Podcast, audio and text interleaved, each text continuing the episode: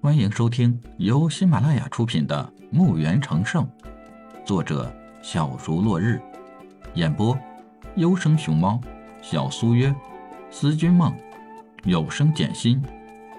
欢迎订阅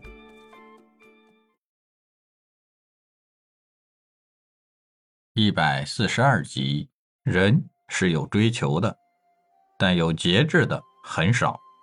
只有自己高高在上，才觉得满足。也不知当一个人站在高高的位置上，会不会感到孤单？会不会就此满足？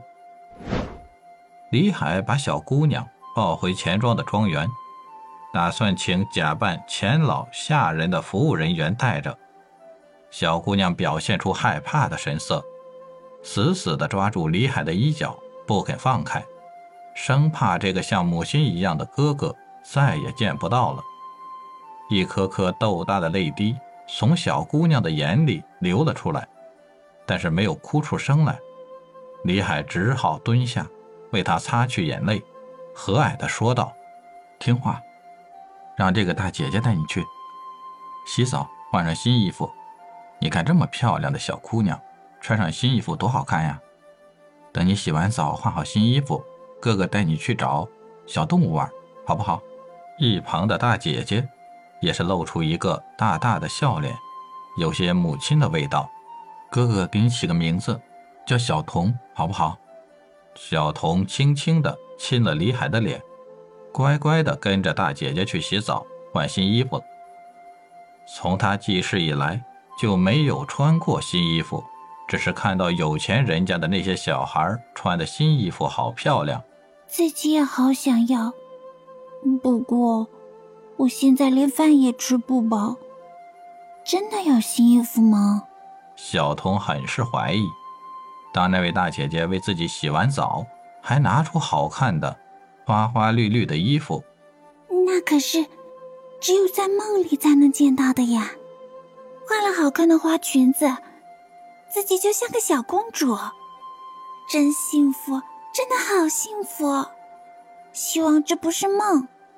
欢快的跑到大哥哥面前，大哥哥真的没有骗自己，这个地方好漂亮，有好多小动物，还有到处飞翔的小鸟。李海带着小童来到了父母身边，和他们说了小童的事儿，并且把自己认小童当自己妹妹的事儿，也和父母说了。当父母知道小童的事儿后，非常的同情和怜爱小童，父母的疼爱很快的被小童接受了。小星、老大两个弟弟回来见到小童，还和他很快的融洽起来。特别是小星，和小童就像亲姐妹似的。就连他这个大哥哥，早就被小童忘到爪哇国去了。小星一直以来在家里是最小的。他很想实现当姐姐的愿望，今天终于实现了。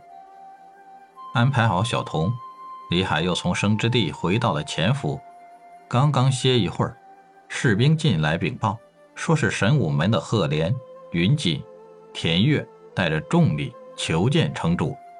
真是无利不起早啊！李海喃喃道：“走吧，咱们去接待一下这些人吧。”李海在没有外人时。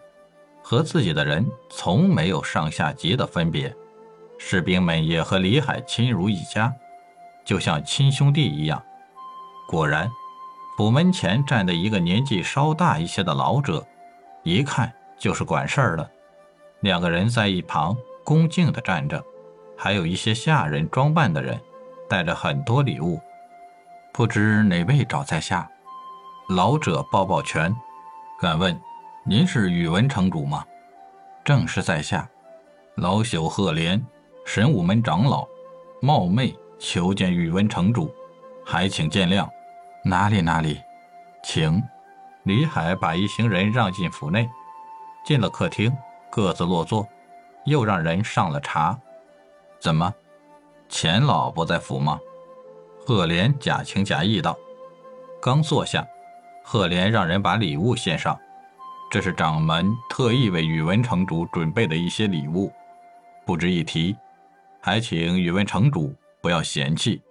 客气客气，李海让人把礼物抬走。